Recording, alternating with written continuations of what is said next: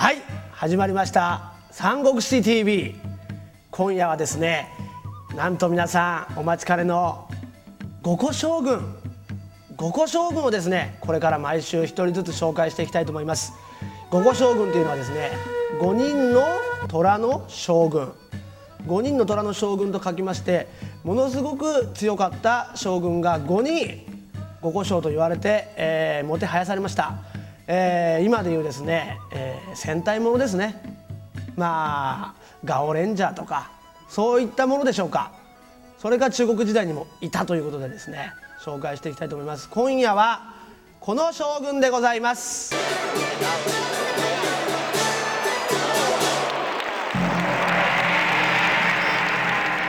関羽は、えー、死んでですね唯一三国時代の武将の中で唯一神になった武将でございますね、えー、横浜の、えー、中華街皆さん行ったことありますかね？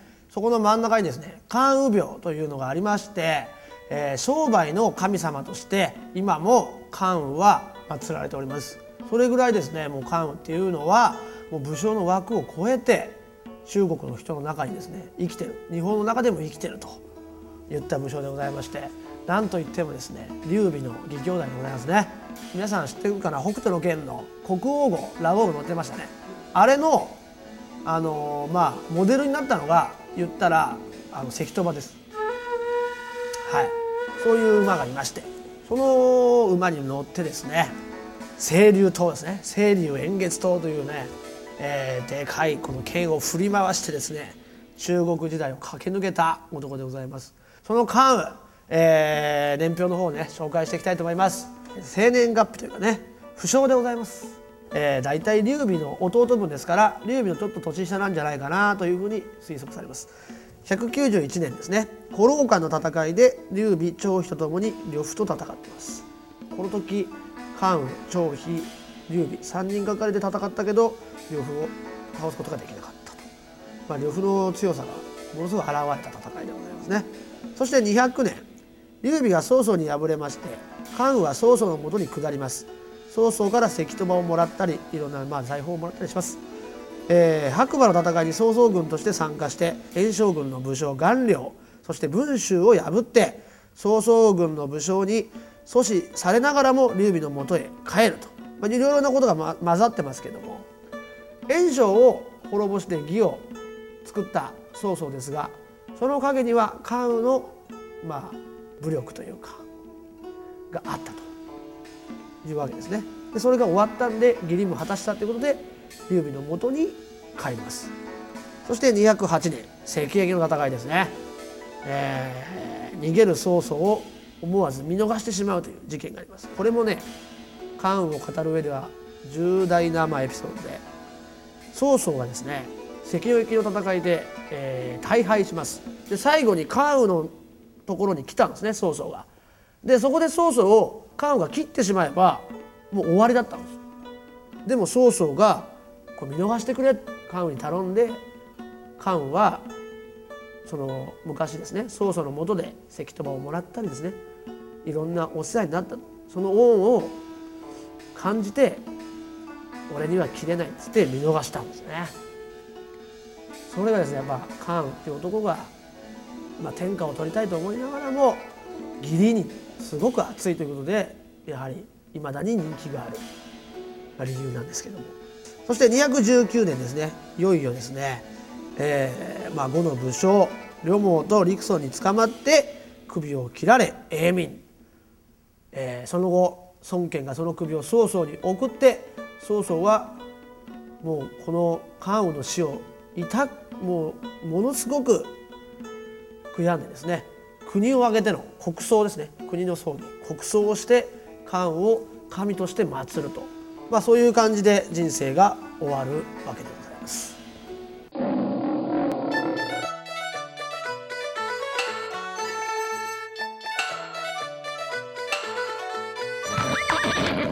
武将に学ぶ大人のマナーイエーイ。バチバチバチバチバチわあ安いよろしく安い。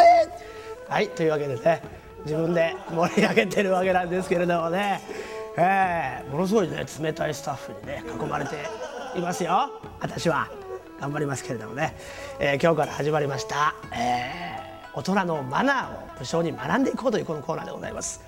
今日はですね、まあ、関羽関羽が今日は主役ですから関羽に学ぶマナーの方紹介したいと思います。こちらでございます。もらったものに手をつけるな。こんなことありました、えー、関羽がですね、えー、劉備と一緒に、まあ、中国をもう一度漢の時代をもう一度取り戻そう。そういうふうに立ち上がったわけなんですが、えー、途中でですね戦争とかにいろいろ負けまして関羽張飛、えー、劉備全員バラバラになってしまうんですね。その時にですね関羽が曹操勉強しましたよね第2回の時に。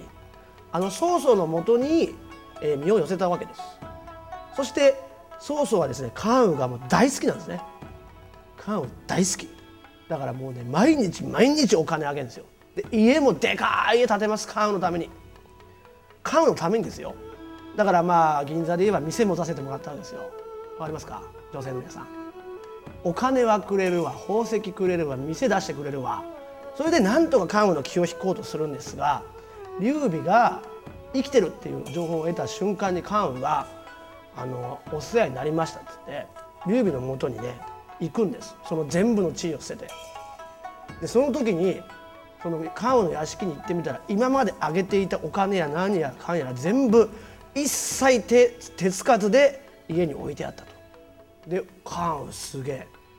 あいつはやっぱり義理すごい義理がたいなっていうふうに、まあ、価値が上がったっていうかね関羽は素晴らしい人間だっていうふうになったっていうエピソードでございます。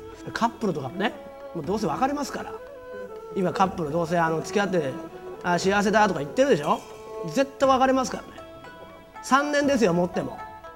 お前ら。あすいません。すいません。言葉がちょっとね悪くなっちゃいましたけど。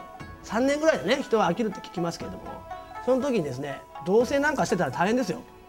このもの私のじゃないのとか。あんたんちにあれあるんだけど取りに行くのが嫌なんだけど送ってもらえませんか？みたいな。こととかすごいあったりとか。その時にこのカーンのエピソード思い出してください。もらったものは返そうよ。でブランド物とかもね。女ってのはねその誕生日の次の日に別れたりするんですよね。誕生日にその高いものをもらって次の日に別れようってこと言ったりするんですよ。で「バッグ返せよ」っつっても「バッグ私がもらったんじゃないの?」みたいになる。そうするとその女の人の価値が下がっちゃいますからそういう時は一切手つかずで袋に入ったまま返すと。どうぞ。こういうことで別れたわけじゃないから。みたいな感じでやるとその女の人があいつすごいかっこいいなというふうになると。思います。ぜひ皆さんこの家具に学んでですねもらったものどうせ別れるんだからもらったものは常に使わずに取っておこうと。それで終わった全てが終わった後に全部送りつけてやろうと。それがやっぱ家具のマナーですからね。それをねちょっと実践していけばいい女いい男になっていけると思います。以上武将に学ぶ大人のマナーのコーナーでございました。はいお送りしてきました。第6回ですね、えー、関羽の巻でございました、えー、皆さん関羽のことが好きになってくれたと思います。みんなも横浜中華街の関羽廟にお参りに行ったらいいんじゃないでしょうか。それではこの辺で。さよなら。